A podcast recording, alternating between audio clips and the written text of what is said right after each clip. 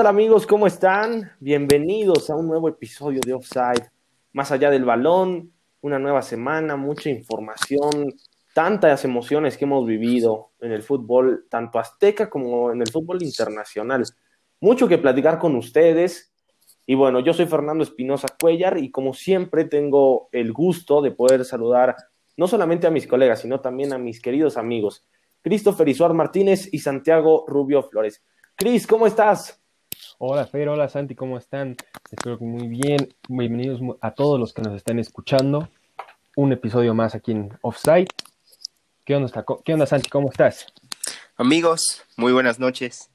Un gusto otra vez tenerlos por acá. Ya hacía, ya se antojaba, ¿no? Otro, otro episodio, juntarse con, con la bandita a, platicar de, de lo que tanto nos gusta. Bien, bien, bien. Pues ya, este, vamos a, vamos a comenzar, ¿no? Con los temas que traemos bastante información. Yo creo que vamos a ponerle un poquito de diversión al, al, programa de hoy, ¿no? Les voy a hacer un, les voy a hacer un par de preguntas y ustedes me dicen, porque a pesar de que se nos ha pasado como agua, ya vamos más de la mitad de nuestro torneo, ¿no? De nuestro Guardianes 2021 y, y vaya, parece que ayer apenas estaba sonando lo de Santiago Solari al América, todo el drama que tenía Cruz Azul, pero ya vamos 10 jornadas, ¿no? Y, han pasado muchísimas cosas. Prácticamente en mes y medio estaríamos hablando de la liguilla, ¿no? El fútbol mexicano. Exacto, ¿no? Y parece que, lo repito, parece que fue ayer que empezaba el torneo. Y, y bueno, yo creo que el episodio de hoy va a ir por ahí, ¿no? Va, va enfocado a, a lo que ha sido este, esta primera mitad y un poquito más de, de nuestra amada Liga MX. Cris, comienzo contigo quién ha sido el mejor equipo en estas 10 jornadas de la Liga MX y me parece que todos vamos a, concluir lo mismo, ¿no? A menos que, que, me digan diferente. Los escucho a los dos. Pues mira, yo te puedo decir que desde que empezó el torneo se ha visto un Cruz Azul impresionante, ¿no? En un nivel muy bueno que está ilusionando a toda la afición celeste. Pero también me gustaría recalcar lo, lo que está haciendo el América últimamente. Ah, si bien a principios de temporada no nos convencía mucho, no estaban a su mejor nivel, se empieza a ver un América muy, muy sólido, que está convirtiendo las oportunidades, está teniendo el gol, que era lo que tanto se, hacía falta en el equipo. Pero a pesar de eso, por la constancia y como empezaron el torneo, definitivamente es Cruz Azul, mejor equipo. Pues mira, esto, esto para mí se va a tener que definir en el, en el clásico joven, ¿no? De este Guardianes 2021, porque a ver, si esos tres puntos contra Atlas no se hubieran perdido, ya hablaríamos que el América sería el líder, por un punto sobre Cruz Azul. Si bien el América ha venido de menos a más, el estilo de Solari ya se ve plasmado, todos los jugadores eh, se les ve, se les ven ganas, se les ve un, un equipo yo creo que mm, Cruz Azul para mí es un equipo con suerte, que está contando con la suerte de Pumas, porque no es espectacular, ha venido con un eh, ligero bajón ahorita en las últimas semanas, contra Mazatlán se le complica, contra Pumas hay un robo, para mí hay un robo, no era penal. Eh, Cruz Azul cuenta con fortuna, cuenta con diferentes circunstancias y aprovecha muy bien los errores del rival, me parece que ahí se van. Si me tengo que inclinar por estilo de juego, me quedo con el América pero los puntos hablan por sí solos y pues sí, yo creo que Cruz Azul ha hecho mérito, pero yo creo que el equipo que mejor ha jugado es el América. Y lo digo sin, sin la camiseta puesta. Suerte, suerte después de ocho partidos ganados, Fer. Suerte. Sí, sí, porque tienes que ver cómo los ganó, ¿no? O sea, contra Pachuca ese gol, bueno, la marca floja de Pachuca, ¿no? Lo de Mazatlán, es, Mazatlán, o sea, por favor, ¿no? Lo de León, mucha fortuna, ¿no? El Corona ha estado impresionante, el balón no entra en el arco en contra de Cruz Azul. Hay, hay cosas ahí que a mí no me convencen, en cambio creo que el América ha merecido más llevarse los, los resultados que al momento ha, ha tenido. Y de Cruz Azul a mí no me convence, la verdad yo creo que sí es un equipo con suerte y que a ver, hay que dejarlo muy claro. A la gente no le importa ahorita ser super líder y ocho partidos. La gente quiere ser campeón. Y si Cruz Azul no es campeón, es un fracaso.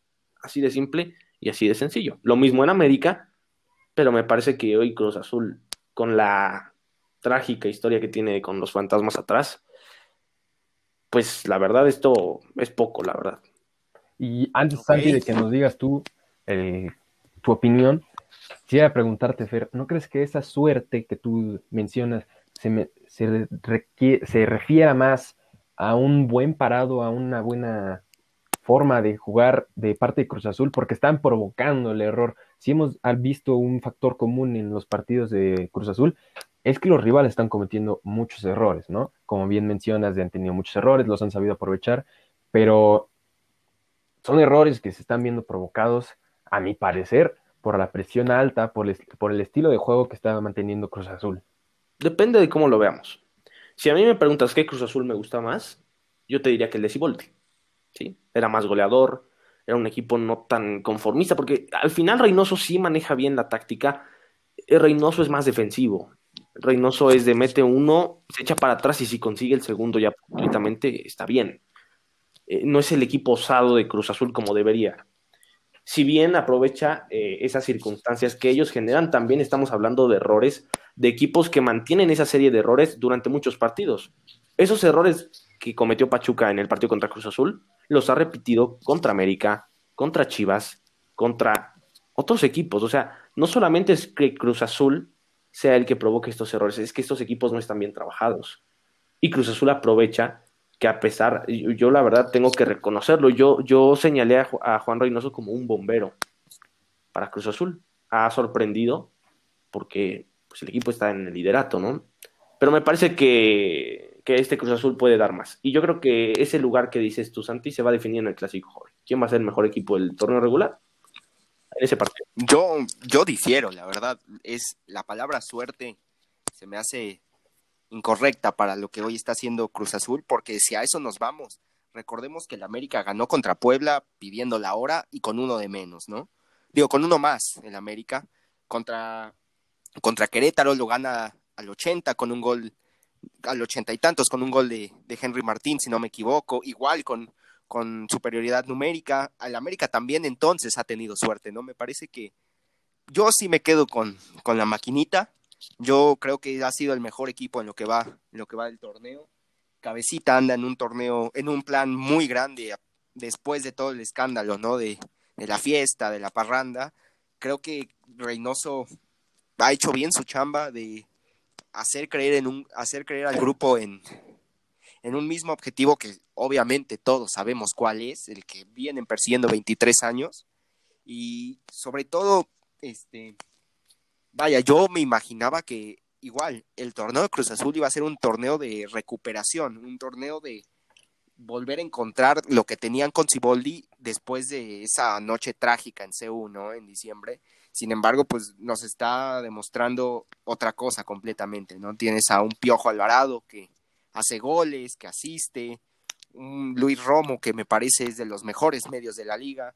Entonces yo creo que Reynoso está haciendo bien su trabajo, es un estilo muy diferente al que, al que manejaba Siboldi, pero no por eso lo etiquetaría como suerte, ¿no? Yo, fíjate, te voy a dar un argumento. Si yo le doy cierta, cierto mérito al América, es porque el América había dejado de mostrar lo que debe demostrar el americanismo. Herrera vino con un bajón tremendo. Solari está tratando de levantar el equipo. Sin embargo, Cruz Azul, esta historia del superliderato ya la hemos visto con Caixinha, ya la habíamos visto con Gemes, ya la habíamos visto con Siboldi. Entonces, ¿qué te extraña? O sea, pues sí, a lo mejor son superlíderes, pero ¿de qué sirve? Si en los momentos importantes no saben capitalizar y no saben, les da miedo, les tiemblan las piernas a los de Cruz Azul en momentos importantes. Entonces, esta historia se replica, se replica, se replica, ese liderato, esa misma ilusión, la expectativa de la afición celeste, y al final han terminado por fallar en 23 ocasiones, en 23 años, ¿no? Mientras Pero tanto, a ver, Fer, por eso hacemos un video a mitad de torneo. Ahorita Cruz Azul, en lo que va del torneo, que no es la liguilla todavía, es el mejor equipo, hoy por hoy. Lo ha sido desde la fecha 3, que consiguieron su primera victoria, hasta la fecha 10, que no han vuelto a perder, ¿no? en punto sí, en punto sí porque es el que más tiene, pero en cuanto a funcionamiento, para mí no. Para mí a sí lo de hoy, supera. ningún equipo le gustaría enfrentarse a contra Cruz Azul. Creo que al América sí le gustaría enfrentarse al Cruz Azul, porque sería una gran Y, prueba. ta- y también, no hay que quitarle mérito ni hacer menos a lo que ha hecho Solari. No. Concuerdo contigo y sobre todo me parece que este América es del, de los peores Américas en cuestión de plantel que hemos visto en los últimos Estoy años. de acuerdo ¿no? contigo, sí. Antes, cuando hubiéramos visto, por ejemplo, hoy el caso de Santi Naveda, cuando habíamos visto a un jugador con el 190 y tantos o el 200 tantos ser titular en el América, ¿no? Desde un inicio de torneo. Me parece que el plantel le falta a Solari, sin embargo lo está explotando bien, cosa diferente a Cruz Azul. Cruz Azul tiene hoy en día mejor plantel que el América y lo está explotando también. Tampoco hay que quitarle mérito al Cruz Azul ni al América, pero sí me quedo con el conjunto de Reynoso. Viene una buena prueba, porque Cruz Azul se va a topar con un equipo que viene a hacer en nueve goles en tres juegos. Un equipo que viene un poquito mejor trabajado con Aguirre. Y el América tiene el hambre y tiene, viene en plan grande al Clásico Nacional, que ahorita estaremos platicando. Yo creo que esta semana hay un nuevo líder. Y este, esta semana el América va a dar un golpe de autoridad, no solamente con el resultado en Guadalajara, sino también en cómo lo va a ganar. Porque yo creo que el América va a salir con los tres puntos. Y ahora me voy con ustedes, porque creo que estoy hablando yo mucho. Y a ver, bueno, ya estamos hablando del mejor equipo. ¿Y quién ha sido la sorpresa? ¿Quién ha sido la sorpresa para ustedes? ¿Será Toluca? ¿Será San Luis? ¿Será el Puebla? ¿Quién, quién es la sorpresa para ustedes en este, pues ya rebasando eh, casi la mitad del torneo? Cris, voy contigo. Pues es una pregunta pues, complicada porque hemos visto varios equipos que están rindiendo mejor de lo que nos tenían acostumbrados en torneos pasados, pero yo me quedaría con lo que está haciendo Puebla últimamente. Está jugando bien, lleva varios partidos ganando y se mantiene en puestos de liguilla, está en sexto lugar. Entonces, yo me quedaría con el Puebla. Este, yo no quiero sonar repetitivo y no, no va a ser mi sorpresa, sin embargo, otra vez vuelvo a destacar lo de Cruz Azul, que muchos lo daban por muerto este torneo, ¿no? Que iba a ser un, torneo de transición, sin embargo, lo vemos. Me quedo yo, las, mi sorpresa hasta ahora es San Luis, un equipo que ya hizo más puntos de los que hizo en todo el campeonato pasado, ¿no? Un equipo que ni con la dupla, que sonaba muy bien de Quiroga y, e Ibáñez, no, no lograron hacer más de 15 goles en el torneo, ¿no? Entonces me parece que el trabajo de Leo Rocco hasta ahora en el conjunto potosino ha sido muy bueno. Batalini está jugando muy bien, Nico Ibáñez, que ahí está peleando el liderato de goleo, me parece un fenomenal delantero y yo veo un San Luis que, que le puede dar un susto a cualquiera, ¿no? Ya vimos que en casa se hacen muy fuertes, le ganaron a Chivas, le ganaron a Santos, le empataron a Tigres, San Luis no es un rival sencillo para nadie y para mí esa es mi sorpresa, ¿no? Es muy bueno y, y te demuestra que en, la, que en la Liga MX no te puedes dormir ni quedar atrás un poquito porque todos te alcanzan. Estamos hablando del equipo que quedó último hoy en el último en el torneo pasado, que hoy está peleando por repechaje y no está tan alejado de una liguilla directa. Tú, Fer, ¿quién es tu sorpresa? Ahorita yo les voy a comentar, pero eh, ¿saben qué? Hablando de los equipos que están diciendo, son equipos que siempre se han caracterizado, bueno, San Luis en su corta historia en Primera División, por ser equipos irregulares. Pueden dar un campanazo sobre un equipo grande o sobre los regios, pero después se desinflan. Y otro campanazo y se desinflan. Entonces creo que sí, sí aplaudo lo que ha hecho tanto Larcamón como, como Rocco, porque, porque es difícil, ¿no? Rescatar eh, aunque, aunque hay que decir que Juan Reynoso había hecho un gran trabajo con Puebla y para mí merecía la renovación, pero llega la oferta del azul. Para mí la sorpresa es Santos, te voy a decir por qué. Justo antes de que te integraras con nosotros, Cris, yo un día le dije a Cris, a, a, Santi, le dije, este Santos no tiene el mismo plantel espectacular con el que le ganó la final a Toluca. Se le fue el goleador Furch. Jonathan, el torneo pasado. Bajas el huevo Lozano, sigue sin aparecer. Entonces, me parece que hoy Santos no cuenta con un plantel espectacular y Almada, sin embargo, ha sacado puntos. En su casa es creo que el segundo mejor local en el torneo junto con América y Puebla. Entonces, me parece que lo que ha hecho eh, Almada, yo sí soy eh, eh, un, una persona que cree que con muy poco Almada ha hecho mucho en Santos. Lo que le ha complicado a Almada son las liguillas. Ahí es donde le ha fallado, pero, pero con muy plantel limitado a lo que teníamos acostumbrados a ver a Santos, ha hecho mucho y ahí se siguen manteniendo. Ojo, yo quiero comentar que yo leí en un, en un artículo hace, no mucho, igual que fue una serie de, de preguntas así que la, que la sorpresa era Cholos de Tijuana y me parece que Cholos no viene haciendo las cosas mal, sin embargo, para el plantel y para lo que trajeron a Pablo Guede es algo obligatorio, ¿no? Que ya esté por fin dando resultados. Entonces, no sé ustedes cómo vean el conjunto de Tijuana, sin embargo, para mí lo de lo de Cholos es algo que debería ser normal, ¿no? Los resultados que esté obteniendo y ojo, que viene de más a menos, porque ya van dos partidos sin ganar y perdieron contra, contra el equipo que llevaba, que no llevaba victorias, que fue Pachuca el pasado lunes. Entonces, Cholos para mí no es sorpresa y no, no, no está cerca de, de ser. a mí el tema Cholos se me hace muy chistoso, porque tenemos temporadas donde lo vemos que no están cerca ni siquiera de puestos de liguilla, pero tenemos temporadas que de repente lo vemos como el rival más fuerte para el torneo, ¿no? Y así ha sido durante varios años, de repente sale campeón y al siguiente queda en último lugar. Y el tema de Cholos, yo creo que como bien dices, es un equipo que con el plantel, con los planteles que ha tenido y con los jugadores, con todo lo que las oportunidades y el potencial que tiene, es un equipo que siempre debería estar ahí en la, en la lucha. Y también estoy de acuerdo, no es una sorpresa, porque más que sorpresa es un es algo lógico que les esté yendo bien. Yo, yo siento que la continuidad de Guede tambalea muchas veces, ¿no? O sea, porque si bien eh, trata de implementar su estilo fresco, no lo ha podido plasmar al 100%. Y se ve un solo sin idea en muchos partidos. O sea, en el partido contra América, ¿cuántos tiros a gol le hizo Ochoa? Uno. Sí, claro. O sea, y tienen el plantel para generar. Tienen, sí, no. Pero me parece que el plan, o sea, el plantel no es. No, no es malo, para nada por ejemplo. No, al contrario, tienen un gran portero en Jonathan Orozco y una un conjunto de ataque que lo puedes modificar y sigue siendo muy bueno. Tienes a Castillo, tienes a Fidel, a Manota. Pero volvemos al mismo tema de la inconsistencia, ¿no? Tenemos partidos que nos encanta cómo juegan, se ven que no perdonan una. Y tenemos partidos, como dices, como dice Fer, el de la América, que nunca complicaron a Ochoa. Entonces, yo creo que ese sigue siendo el problema en, digo, la mayoría de los equipos de México, si no todos, pero Cholos es el mayor ejemplo. Y volvemos con la bipolaridad del fútbol mexicano. Cholos de local es uno y de visita otro. El otro día el Pachuca le metió dos goles en dos minutos. O sea, el, que era el último lugar en ese momento, no, no te puedes dar esos lujos. Yo creo que, fíjate, Cholos se va a meter a repechaje, no se va a meter a, la directa. O sea, no, no lo veo a Cholos. Yo no lo veo No, yo tampoco. Va a pelear. Yo creo que al final de la. Ahorita en la última recta de la liga, va a enderezar camino, va a retomar el nivel que nos venía mostrando a principio de temporada y se va a alcanzar a meter a liguilla y no en repechaje, en puestos de liguilla. O sea, ¿tú crees que van a bajar a Cruz Azul, América, Monterrey, Toluca, Santos, a los que van arriba? O sea, solo América y Cruz Azul no lo van a bajar, pero a los demás sí lo veo bajándolos. Ok, ya tendremos tiempo al final del episodio para predicciones y veremos si, si en la liguilla directa están los solos de, de Cris, ¿no? Así los vamos a bautizar a partir de ahora en este programa, los cholos de Cris y de Pablo Guede. No, no, tú también eres, estás enamorado de lo de Guede, este, Santi, o sea, tú también de eres... acuerdo, aparte que se viste de una manera... No, no, no, elegantísimo. No, no, pero ustedes dos, ustedes dos ¿qué les hicieron? Están enamorados del sistema de cholos y no juegan a nada.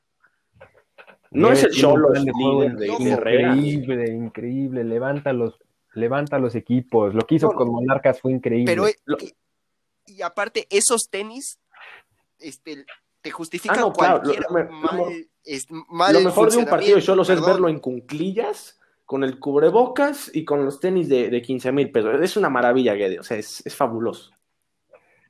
Claro, claro, bueno, vámonos, les tengo yo una. ¿Cuál ha sido?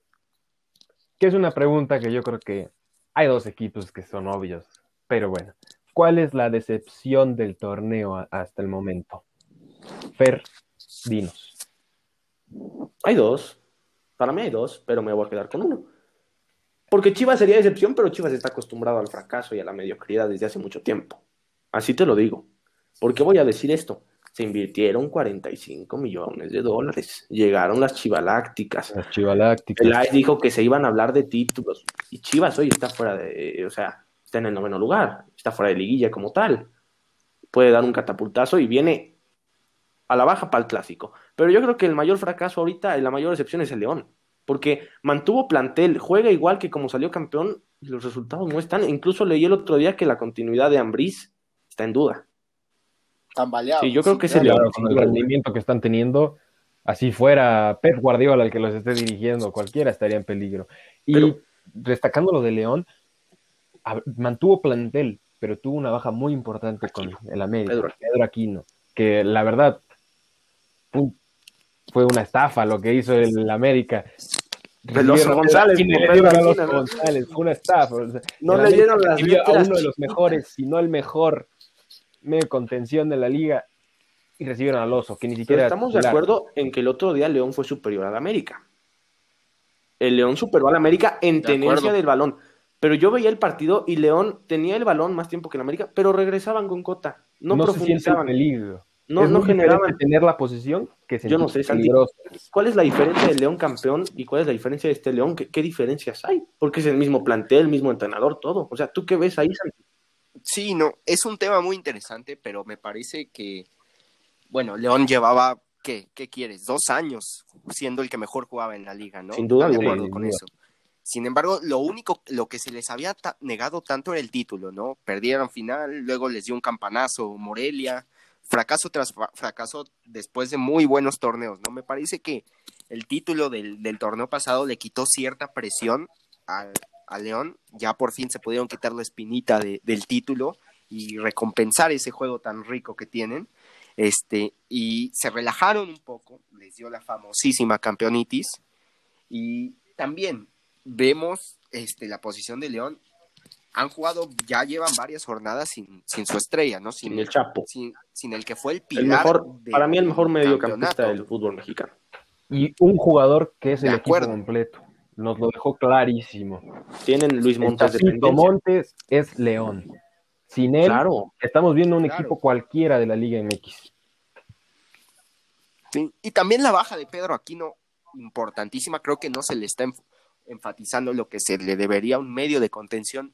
Me parece que puede ser la posición más importante en el fútbol, es el que te da equilibrio arriba, es el que te da equilibrio abajo. Y Pedro Aquino lo hace de manera impresionante.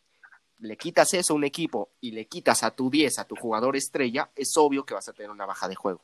Mi decepción no es León. Yo puedo, entre comillas, entender lo que le pasa a León. Sin embargo, para mí mi decepción. ¿Pero qué entiendes Pachuca. de León? ¿Qué le pasa a León entonces? O sea, ya cumplió con el objetivo y ahorita prefiero fracasar, dejar la corona. O sea, ¿qué entiendes? ¿Qué, qué le pasa a León? Porque yo no entiendo. Yo entendería más lo del Pachuca, la verdad. es Tuvieron que- bajas. También, yo también lo del Pachuca, porque Pesolano no debería estar ahí ya en Pachuca desde hace Y León semanas. viene de ser campeón. No debería aceptar que esté más abajo del octavo puesto. ¿León se va a meter a repechaje? No, de acuerdo, pero. Sí, ¿Sí? al repechaje. Cris, te veo claro dudando. Pues es que con lo que nos está demostrando León, se ve complicado. Yo creo que si algo nos ha demostrado Nacho Ambriz, es que sabe hacer las cosas, sabe trabajar a su equipo. Difícil la tiene, pero yo creo que sí se va a acabar metiendo a repechaje y apenas. León se mete Y dentro de los entonces, ¿qué decías de 10. Pachuca? ¿Por qué Pachuca para ti es la gran decepción? Porque me parece que es un equipo bueno. Para mí, Pezzolano no es, un, no es un mal director técnico, al contrario. Creo que similar a Guede, le intenta dar una nueva idea de fútbol a su equipo, ¿no? Le intenta transmitir. Ojo, espera, Cris, espera, que ya vi que me hiciste caras. Con nuestro- lo estás comparando. Lo estoy comparando y también sonaré lo que quieran, pero tanto Guede como Pezzolano son hermosos. No, no, no. ¿no? ya que quiten, Pezzolano tiene los ojos más corran bonitos de al liga. Tata, ¿de por Dios. Y, y- y por favor, Federación Mexicana de Fútbol, corran al Tata Martino, que aquí queremos, no, no queremos un entrenador, queremos dos. Queremos a los dos más guapos, según Santi, de la Liga MX. Pablo Guede, el que mejor, se viste y el más guapo. Pablo Guede y Pablo Pesolano. El Tata ya no vale. Ya, ya, ya. Saquen al Tata, por favor. No, no, ¿qué es esto? Son los ojos más bonitos de la liga. ¿Cómo no vas a mantenerlo? No, pero ojo, lo de Pachuca, insisto, Pezzolano no es malo. Le quiere, no le terminan de entender a, a lo que quiere jugar con, como, como Guede, ¿no? Lo que le pasó a Guede el torneo pasado, ojo, Guede iba llegando apenas a Tijuana, obviamente que en un sistema de juego tan complejo como lo maneja, va a tener un, va a tener que, te- que vivir un proceso de adaptación. Sin embargo, lo de Pezzolano, ha habido partidos, y ustedes no me lo pueden negar, donde domina los 90 minutos y no puede concretar lo que le daría el gane. Le pasó con Chivas, le pasó, bueno, logró completar el triunfo ante Tijuana, pero ya van varias veces que, que, te- le dan un buen funcionamiento y no terminan por, por ser recompensados con el gol. Eh, el comandante Quiroga se tiene que hacer una limpia, no, mete, no le mete gol ni al arco iris, a pesar de que gana todas de cabeza, ¿no? O sea, para el, el cuate tiene un martillo como cabeza y las gana todas, sin embargo no encuentra el gol, poste, va afuera. La cosa aquí es que Petzolano ya va a cumplir tres torneos en Pachuca. ¿Por qué no lo corren? Te voy a decir por qué. Porque tiene contrato de dos años más. ¿Por ¿Y qué le conviene a Pachuca? No, pues el piojo me va a cobrar una millonada. Y este, este Petzolano, si, si yo lo corro, le voy a tener que liquidar millones. Entonces, pues prefiero ser el último lugar, prefiero no calificar, pero no pago lana. Es tan simple como eso. O sea, no, no tenemos que entender, porque si, yo lo repito, si por mí fuera, Petzolano se debió de haber ido hace tres semanas del Club de Fútbol Pachuca. Claro, y fíjate, Santi, que yo estaba de tu lado con Petzolano, pero no más, no más. Pachuca no es. Te bajas del barco de. Me aventé, no me bajé, me aventé. Pachuca no es ningún equipo chico para estar en esos lugares y dando esas penas que está dando con sus partidos, porque está jugando muy bien pero no te sirve de nada jugar bien si no ganas. Claro. Ah, dijiste algo importantísimo, Pachuca no es un equipo chico para estar en esos lugares. Entonces, porque Fer luego me tira, me tira, ya sabrán qué, por decir que Pumas es un equipo chico. Si a Pumas se le aclama ser grande, ¿qué fregados hace hasta abajo de la tabla? El mismo caso que con Pachuca. ¿Por qué Pumas está ahí ¿Y por qué no se le critica lo que se le está criticando a Pachuca? Si según tú, Pachuca tampoco es un equipo chico para que Pues mira, no lo voy a excusar a los Pumas, pero te voy a decir algo. El presupuesto que tiene Pumas, el plantel que tiene Pumas, le tienen que exigir porque es un grande, así como tal pero tampoco le puedes exigir lo mismo que le estás exigiendo a una América, a un Cruz Azul, que tienen un plantel impresionante, ¿no? Que la banca de Cruz Azul y la banca de América serían titular indiscutible en Pumas. A ver, no, a ver, a ver, es que esa ha sido la excusa. ¿Qué quieres? no, no lo estoy excusando, pero es una de las razones principales por las que pero lo apapachan, un equipo ven acá que no tienes dinero, pobrecito. No, pero es que si quieres ser un equipo grande, no te. Si de los cuatro más grandes que según esto hay en México, saben que yo tengo. El Toluca es el grande, nada, Otros puntos de vista. El Toluca es el equipo más grande del continente, para empezar, pero bueno. A los que no les, a los que envidian la grandeza del Toluca, que dicen que hay cuatro grandes. Y Pumas es, uno de ellos. Lo, lo, dijimos en el episodio en el que hablamos de la grandeza. Si bien Pumas tiene una racha negativa, Pumas tiene jerarquía, tiene cantera, tiene historia, tiene un estadio extraordinario, una afición incomparable, tiene muchas cosas que Toluca no tiene, que Santos no tiene, que ni el mismo Pachuca y León tiene, y que los mismos Regios todavía no tienen, que pueden llegar a tener, pero que todavía no. Por eso es que yo insisto, que si Pumas viene con una racha negativa, sí, no hay que apapacharlo, hay que exigirle. Y si Lilini fracasa, se tiene que ir, porque es Pumas. Bueno, un torneo bueno cada cinco años no es, no es para hacer fiesta, ¿no? Pumas ha tenido tres, cuatro torneos rescatables en los últimos cinco años. Eso no te lo puedes permitir siendo grande. Y también hay ah, no, es que esa, es la bandera, el estandarte de la mediocridad del fútbol mexicano. Así de simple y así de sencillo. Pero es que los dos tienen sus excusas y las dos son igual de ridículas. Puro mexicano, puro mexicano. Puros mexicanos. Y el otro, no hay dinero quieres ser un equipo grande, adáptate, que Chivas rompa la tradición, pero que, o sea, yo me pregunto, Fer, si tú fueras un aficionado de Chivas y te diga, vamos a recuperar todos los años de grandeza, pero vamos a comenzar, y también la pregunta va para ti, pero vamos para ti, Chris, pero vamos a comenzar a aceptar extranjeros y vamos a volver a ganar y vamos a, volver a, competir. No, dijo el otro día Briseño que es una tontería, que el América no tiene identidad? Bueno, pues Chivas perdería la única identidad que tiene, que es jugar con puro mexicano. O sea, ahí te va Briseño, ¿no? El América es el más, el más ganador del continente de, de Copa, de CONCACAF y de Liga. Sí, con eso te digo todo, Antonio Briseño. Este, no, Chivas es, es, el estandarte de Chivas. Yo no, yo no permitiría que Chivas jugara con extranjeros porque de eso se basan. Pero tristemente, Tristemente ya agarraron ese discurso como justificación. Está bien, porque hay equipos como el Athletic de Bilbao que nada más juegan con personas nacidas allá, ¿no? En, esa región de España. Eh, pero el, huracán también en Argentina. Está bien, pero, pero no se puede utilizar como una justificación. Eso no se puede. Y Chivas ya lo agarró como bandera y se quiere tirar de ella como un niño héroe. Y ahí te vas a ti. Pero a ver, Chivas, sí, dime, si no fuera por sus trofeos que tiene, que sí, es el segundo máximo ganador de México, es grande por eso. La, Por eso la- es la un prensa grande. lo apapacha por eso. Por eso es un grande en México y por eso no se le exige como se le exige a América, por eso no se le exige como se le exige a, a cua- a X equipo que se te ocurra. Por eso Chivas es tan conocido, tan famoso y, y por eso es un grande fuera de sus títulos. Pero a ver, entonces, eso, lo, lo que acabas de decir, concuerdo contigo. A Chivas se le conocen por cosas que ya están más en el pasado que en el presente. El hecho de que siempre ha jugado con muchos mexicanos y es una tra- tradición sumamente complicada de ejecutar y se está reflejando ya en los últimos años y muy aplaudible, ¿no? Porque nunca la han roto. Y con Pumas, y ojo, perdónme que me extienda con este tema, pero yo he dicho y lo seguiré diciendo, y con esa me voy a morir, que Toluca es más grande que Cruz Azul y Pumas. El mismo Cruz. Azul, no, no, eso ya es otro extremo. No, no, no, no, no, Santi, es que ya te nos estás volviendo. ¿Qué, te, hizo Cristante? permíteme, permíteme, permíteme. Mira, todos, entonces, podemos concluir que todos los equipos tienen algo por lo que se les conoce. Cruz Azul el equipo hoy más alado. puede decir que es el segundo El que tiene su propio el verde, segundo equipo más relevante verbo. de México. Tiene su propio verbo en la RAE, el más alado de México y, y demás. Ok, y, y a eso voy. Es el, el segundo equipo más relevante de México hoy en día. Hoy en día se habla más de Cruz Correcto. Azul que de Pumas y de Muy Chivas. de acuerdo, ¿Estamos sí, todos de acuerdo en eso? Entonces díganme, el día que Cruz Azul gane una copa, gane una, la tan ansiada liga, díganme de qué más van a hablar de Cruz Azul. A eso voy. Cruz Azul no es ni el más querido ni el más odiado. Esos puestos ya están ocupados.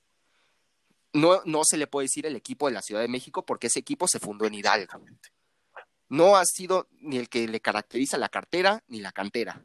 Entonces, si no es por el porque están salados, ¿de qué más se va a hablar? Incluso el día de la remontada gane CEU del copa? 4-0 se habló más de la Cruz Azuleada que del mérito que había hecho Pumas por eliminar a. Cruz Azul. Entonces, ahí vemos esos estándares. Sí coincido en que Cruz Azul es más importante hoy ya que Pumas. Eso sí estoy de acuerdo. Pero ¿qué va a pasar el día que los fantasmas decidan abandonar la Noria y ya Si es que es- son muchas campeón historias, porque Cruz Azul ¿De se puede a enrachar y puede superar en títulos al América, Chivas, Toluca, quien tú quieras. Pero también puede seguir la historia de maldición, puede pasarle lo que al Veracruz, nadie sabe, o sea, no, no podemos tener una algo pleno. Yo lo único que sé es que si Cruz Azul no consigue la octava en este 2021, se vienen cosas muy feas. Y, y te digo una cosa, a Cruz Azul se le conoce también La novena, perdón. porque es el cuarto grande de México. Pero yo te quiero preguntar, ¿qué se necesita para ser un grande? Claro, títulos, historia, Claro. afición que Toluca no tiene. ¿Y qué Ahí más? está Santi, Santi nos representa a todos. Eh, el golpe bajo, ¿eh? El golpe bajo.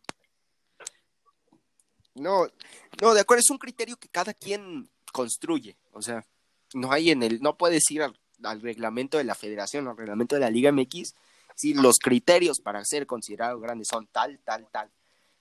Televisoras, equipos, la prensa, hacen sus propios criterios y en eso se basa la gran, su grandeza, ¿no? La grandeza que hoy se maneja en México. Sin embargo, yo creo que los criterios más en los que todos podemos este, coincidir un poco serían títulos, eh, historia y popularidad, que esa para mí es errónea. La popularidad no tiene nada Es que La ver. sí, popularidad sí cuenta, que, tu- Sí, que sí, Toluca no tenga. Es que Toluca no no pasa del Estado de México y hay uno cuanto diverso en, la- en el país. Pero si tú comparas al América Sí, no, de y al. Guadalajara, tienen presencia en Estados Unidos, tienen presencia en, el- en Latinoamérica, en, en Sudamérica. Eh, Son Cruz Azul no tanto. Pumas también más abajo, ¿no? O sea, eso, eso sí los distingue, ¿no? Al América de Chivas, que eso sí no queda en duda, son los más grandes. O sea, ya en el orden en el que usted, que nos está escuchando, lo quiera acomodar, si primero van las águilas o van eh, el rebaño, ese, ese es su, su criterio. Pero hay que dejarlo muy en claro. Esos criterios que, que estamos nombrando para ser grande no los hizo la federación, los, los puso la gente, ¿no? Solita la gente denominó que esto le da más importancia y esto le genera, y ya cada equipo pues ha construido su historia, ¿no? Porque al final Chivas llegó a una final de Libertadores, Cruz Azul llegó a una final de Libertadores, Tigres llegó y no es grande, ¿no? O sea, podemos ir a, muchos criterios, pero, pero esos no los estipulamos nosotros. Ya están estipulados desde hace muchos años. Sí, no, y, y la verdad es un, el tema de la grandeza en México, sobre todo es un tema que nos podemos extender y nos da para una temporada. Claro, y es algo que podcast, ¿no? te O sea, preguntas, ¿se deberían difícil que- mantener esos estándares? Porque, por ejemplo, con Chivas, ¿cuánto tiempo lleva sin ganar? Y cuando ganaron hicieron una película. Una pel- y se O fue sea, por favor. con robo aparte, un, un título Por robado. favor. O sea, el, el hecho de, de la grandeza, como bien dice Santi, es un tema que es muy extenso. Te puedes echar O sea, tú- horas te y horas Chris, hablando. Es que, es, es que tú te refieres a que si a la sociedad se acoplaría a que lleguen nuevos grandes o a que dejen de ser grandes algunos. Yo a lo que me refiero es que si la liga hubiera empezado hace 20, hace 30 años, los grandes serían otros. El ¿Quiénes América serían? estaría sin duda. El América sin duda estaría. Pero ¿qué otros estarían? Estaría Monterrey, yo creo. Estaría uno de los dos del norte estaría seguro. No, Incluso sería podría llegar a entrar Toluca. Toluca, su época. Toluca-. Toluca dominó todo El Necaxa, época de Cardoso, Necaxa de Aguinaga. Necaxa incluso estaría. El sea, Necaxa de Aguinaga. es claro. un El Pachuca, que tiene el título más Exacto, importante o en la sea, historia del fútbol. la mexicano. grandeza, yo creo que también fue en la época que se empezaron a nombrar grandes, ¿no? Porque a día de hoy, ¿quién es el grande, no? O sea, ¿qué equipo? Y deja tú el- la cantidad de títulos, la afición, ¿qué equipo en verdad tiene una actitud de grande? Hoy Chivas, le falta a muchos. Hoy le falta a Chivas y también le falta a la América. A Porque la Chivas- América tiene que esa excusa de la le- jugamos le con puros mexicanos. Eso era lo que presumías. O sea, ¿en qué momento se volvió tu excusa? Pumas, era, eras el equipo ¿Y qué de la? Universidad Nacional Autónoma de México. Cruz Azul los de la cementera. Que nació de los cimientos, que creció, que se desarrolló, que, que trajo bombas como el Loco Abreu, como Paco Palencia. eh, ¿Y sabes dónde se rompe? En el romanticismo del fútbol. Porque comienza esta parte que a lo mejor es muy cursi, ¿no? Pero, pero sí entienden el término romanticismo, ¿no? Si soy de América no juego en Chivas, y si soy de Chivas no juego en el América, jamás. Claro. Hoy eso se ha roto y se rompió desde hace ya unos años, ¿no? Sí, y vamos ¿Cómo- al tema cómo- del pollo briseño, ¿no? De la identidad del club. Y del club, y tú como jugador representante de un equipo grande, ¿no? Porque lo de Oribe Peralta, yo siendo fanático en América, amaba a Oribe Peralta, yo era su fan, me encantaba Oribe Peralta en el América. Llega Chivas y dices, Qué vergüenza. ¿En, qué momento, no? O sea, ¿en qué momento? Dices tú, llega, no sé, Luis Fuentes, si regresara, ahor- si fuera ahorita a Chivas, pues da igual, ¿no? Porque es un jugador que pasó por América, pero un Oribe Peralta, que llegara, no sé, por decir a alguien que ahorita regresara a Marchesín y llegara a Chivas, digo, no va, no va a pasar porque es argentino, ¿no? Pero por un decir, que llegara a Cruz Azul, pon tú. ¿En qué momento se perdió la identidad y, y la pasión por la camiseta de los jugadores, ¿no? Claro, ¿no? Y, y vemos que, por ejemplo, lo que dijo Briseño, si lo hubiera dicho una voz autorizada como Ramón Morales, Osvaldo Sánchez, bueno, el bofo porque se calienta, ¿no? Pero al final es una autoridad en Chivas. Pero un jugador que festeja barridas. Sí, no, surgió Briseño del, surgió del Atlas, así de sencillo. Se fue al Feirense y ¿qué hizo en Feirense? Jugó en Tigres poquito, o sea, y festeja barridas. Ese jugador es el que se atrevió, sí, señores, se atrevió a cuestionar la identidad del equipo más ganador de la CONCACAF.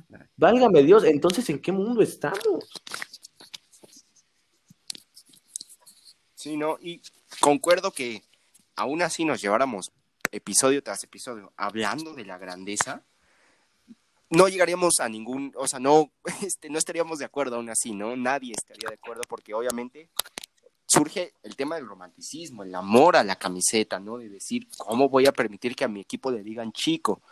¿No? ¿Cómo mi equipo va a dejar de ser grande, ¿no? Como puede ser el caso de Pumas o de Cruz Azul, ¿no? Entonces sí, un tema que cada quien tiene sus criterios y todos son, son válidos. Pero bueno, nos, nos extendimos un poco en este tema. Este, vamos un poco más. En 10 jornadas, ¿quién ha sido el caballo negro de la, El de la caballo negro? Puebla y San Luis, los dos. Los dos. El Atlas viene, pero todavía no es. Este, yo creo que me quedo, incluso me quedo más con Puebla. Me quedo con el Puebla como el caballo negro y va a luchar, ¿eh? El Puebla va a incomodar a quien se le vaya a cruzar en las instancias finales. ¿Para ustedes? Me quedo con Puebla porque es un Puebla diferente al que vimos el, el año pasado, porque el año pasado nos dejamos llevar porque llegó a liguilla, pero era un Puebla que no jugaba nada, la verdad, jugaba muy mal ese Puebla, llegó a liguilla por X o Y razón, que no se la merecía, ¿no? No, pero esos, penales contra Monterrey sí, sí, se lo mereció. Ahí sí se lo mereció. Hoy Puebla sí es un equipo que se merece estar en la posición que está. Sí se merece entrar a liguilla. Entonces yo me quedo con Puebla. ¿El Toluca es un caballo negro, Santi? ¿Te esperabas esta versión de Toluca? Está entre los primeros cuatro en diez jornadas. Se podría considerar una versión de caballo negro porque por los torneos que venía teniendo. Y sí, y sí, yo me quedo con, con Toluca, que va a ser el que ha sido el caballo negro que se ha mantenido desde la ¿Tú también lo ves como caballo negro? Cuatro lugares. O sea, ¿te esperabas allá en Toluca? Caballo negro como tal, no. Porque a fin de cuentas, Toluca Toluca es, grande, un Chris, es grande. A estar en esas posiciones. Competir. Ajá, a competir, exacto, esa es la palabra, a competir, nos tienen acostumbrados a competir, a tener buenos jugadores, pero no lo veo como caballo negro porque, entre comillas, ha sido un poco constante, ¿no? Oigan, y desde hace muchos años se corrían entrenadores en las primeras, hasta en la, en la jornada 4. 10 jornadas y no hay entrenadores cesados. ¿Quién va a ser el primero? O, en este, ¿creen que en este torneo de plano no vayan a atajar cabezas? ¿Quién va a ser el primer entrenador cesado? Me voy contigo, Santi. Vaya, yo ya sé que va a contestar Chris porque se bajó del barco del petzolanismo y ya no regresa. Expulsado está, ¿eh? No, no, cuando el Pachuca cuando el Pachuca resurja de la mano. Oye, y si él se aventó ahorita, yo, yo qué soy, o sea, si, yo, si yo ni siquiera me subí. Tú no Tú nunca te subiste. Tú nunca te subiste. Yo les eché la botellita, ¿no? Les rompí la botella del barco. Claro. Sí, ahorita este se está hundiendo, pero, pero ahorita, ahorita, este, compone. Yo creo que el, el, puesto de Tomás Boy puede estar un poco profe Cruz ya en peligro. Es, es último lugar el este, profe Cruz. También ahí iba, el profe Cruz. Puede ser, este, sin, em, sin embargo, sí, me podría inclinar más por, por el director técnico de Necaxa porque hasta eso a, Mazatlán se le ven partidos muy buenos en, su casa, otros muy malos y de visitante es un desastre. Entonces necesita al León. profe Cruz. Ambriz necesita ganarlo. Y, puede ser el último partido del, llamado Pepe Cruyff. Pepe Cruyff en Aguascalientes, ¿se va a ir el primero, Cris, o no? No, no, no. Yo creo que, omitiendo lo de Petzolano, porque claramente tú y yo pensamos que Petzolano se tuvo que haber ido ayer del equipo, yo creo que los que están más en peligro es, como bien dice el profe Cruz y Tomás Boy. Tomás Boy le doy un poco más de margen por el hecho de ser Mazatlán, ¿no? No tiene mucho con qué trabajar ahí, pero el profe Cruz ahí en Bravos, la llegada de Marco Fabián, tanto show. Luis Tena, ¿no? El profe Tena también está contra las cuerdas. También, pero el, hecho de que Bravo pues. lo tengamos en, el puesto 16 no es algo que se esperaba con, con la llegada de su estrella, ¿no? Marco Fabián. Entonces yo creo que... Uh, y que hoy estuvo involucrado en polémica. Una maravilla con el recodo. Una, una maravilla. El de banda, En vez del típico himno con trompetas, no, no, no. La banda del recodo presentó el himno de Mazatlán. Y bueno, ya casi, casi cerrando, este, pues podemos empezar a mojarnos, ¿no? Sin miedo. Predicciones. ¿Quiénes se van a meter? Primero a los cuatro lugares de liguilla. ¿Quién va a ser subcampeón y quién va a ser campeón? Primer lugar. En liguilla, para entrar a liguilla, primer lugar va a ser Cruz Azul. Ok. Segundo lugar, vamos a tener al América, claramente. Claramente. En tercer lugar, yo creo que se alcanza a meter Santos. Santos. Y en cuarto a Toluca. Ok, ahora voy contigo, Santi. Los cuatro que se meten directo. Yo creo que Cruz Azul, super líder, que concuerdo contigo, no significa absolutamente nada. Cruz Azul, super líder. Monterrey, segundo lugar. Creo que el Vasco va, va a encontrar ese funcionamiento que tanto desea. América, tercer lugar, con un muy buen torneo debutante de Solari. Y Toluca, cuarto. con América primero, Toluca, segundo cuarto. Rayados, tercero Cruz Azul y cuarto Santos Laguna. Y ahí te va. Exacto, campeón. Campeón.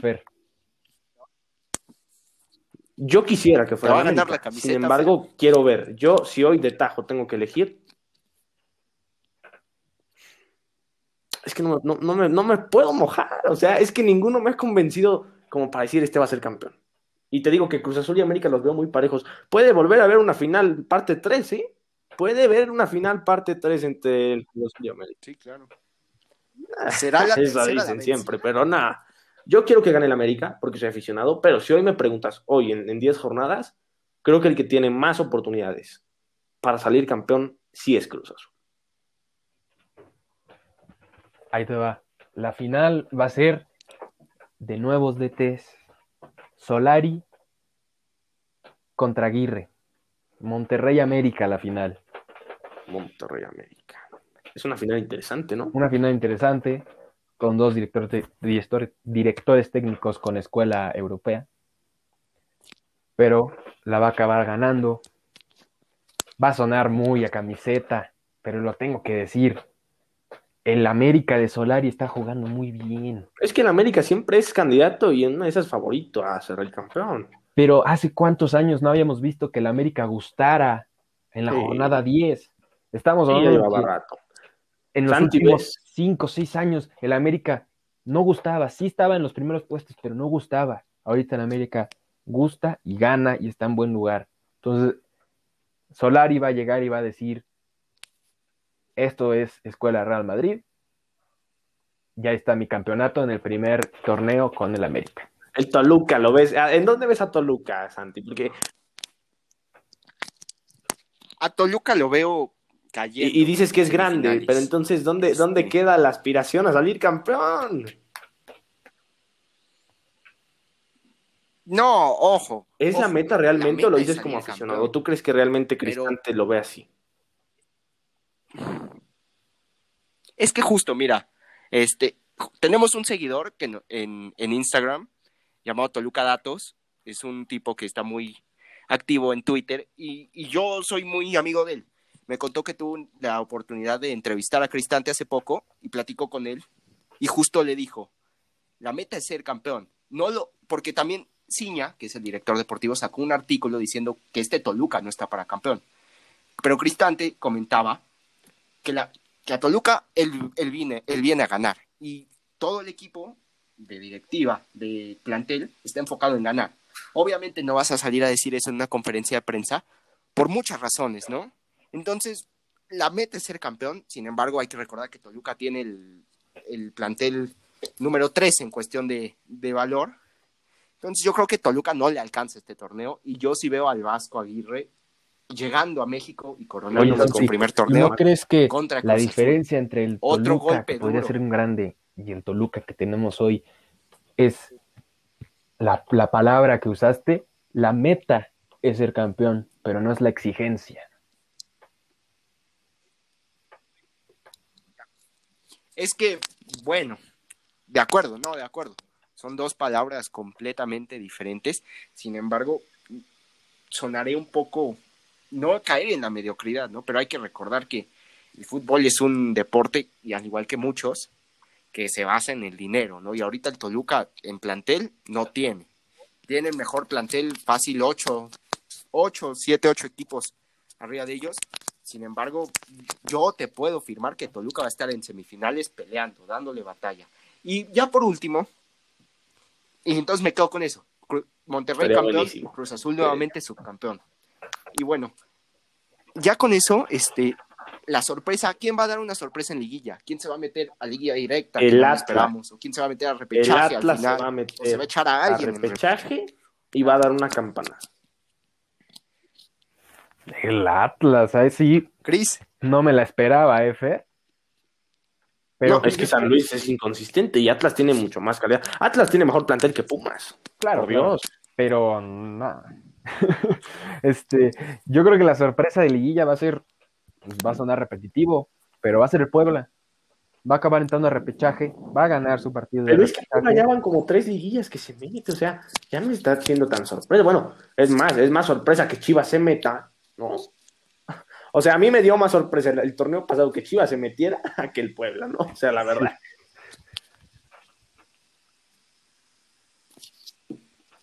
El equipo, ojo, de mí se acuerdan y también lo veo en semifinales. El equipo sorpresa de la liguilla está comandado, va a estar comandado por no, de Barreiro. De mí se acuerdan. Tijuana, va a quedar fuera. Es que esa no es sorpresa. Tijuana va a quedar fuera de este repechaje. es que, es que hay que ver, Santi, cuánta paciencia le tiene la directiva. Ya veremos, ya veremos. Porque el torneo pasado fue extraordinariamente pésimo.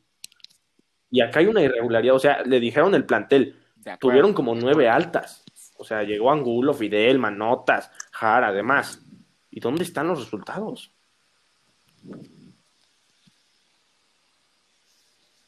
están pasando por una mala racha, sin embargo, yo, fiel creyente al, al guedismo, no, bueno, este, sé que van a levantar. Como están viendo en este, en este episodio, tenemos a, a nuestro compañero Santi, que bueno, ya se está envolviendo en dos estandartes, ¿no? De, de petzolanismo y de guedismo. Tenemos a, a Cris, que bueno, ya, ya este, le están saliendo una franja en el pecho, ¿no? Le está saliendo eh, el, el eh, un afán por los camotes. Y bueno, eh, la próxima semana les tenemos un tema muy importante y muy delicado para los amantes del fútbol. Se acabó la era Cristiano y Messi. Eso lo vamos a descubrir la próxima semana. Y como siempre, ¿a qué los invitamos, compañeros? A que sigan yendo más allá del balón. Y por supuesto, estamos en redes sociales como offside-mex también que nos dejen sus las, las mismas preguntas que nos hicimos entre nosotros, que nos la vamos a subir una historia para que nos, nos hagan saber lo que ustedes opinan, ¿no? Muchas gracias. Yo Oigan, con esto cierro. Marcador del Clásico Nacional. Y de mí se van a acordar. 2-0. 2-0 América. 3-1 América. Perfecto. Perfecto, con eso cerramos el América va a ganar el clásico. No, y vamos a hacer líderes, porque el Monterrey va a prender la maquinita. y merecido. Buenas noches, amigos. Entonces, Santi, ¿con qué te quedas? Arriba el guedismo, arriba el guedismo y Toluca, insisto, Toluca más grande que Pumas, mínimo que Pumas. Fer, con la Biblia en la mano. Yo me quedo con que el León tiene una campeonitis muy aguda y que, que Petzolano reafirmo que se debió de haber ido hace tres semanas. O sea, no, puedo concluir otra cosa. ¿Tú, Cris? A ver. Yo me quedo con la duda de la grandeza en México, sobre todo en Chivas y Pumas. Y cuéntenos usted en redes sociales, ¿con qué se quedó el día de hoy? ¿Qué fue lo que más le llamó la atención el día de hoy? Y yo con eso cierro el día de hoy. Nos vemos el próximo episodio. Muchas gracias por escucharnos. Hasta la próxima.